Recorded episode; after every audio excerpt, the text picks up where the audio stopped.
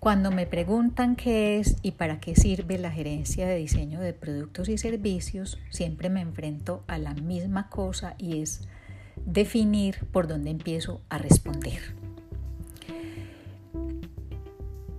Una parte tiene que ver con la definición en sí de qué es la gestión o gerencia de diseño y la otra con todos los mundos que involucra sobre los cuales es necesario hablar para poder entender el concepto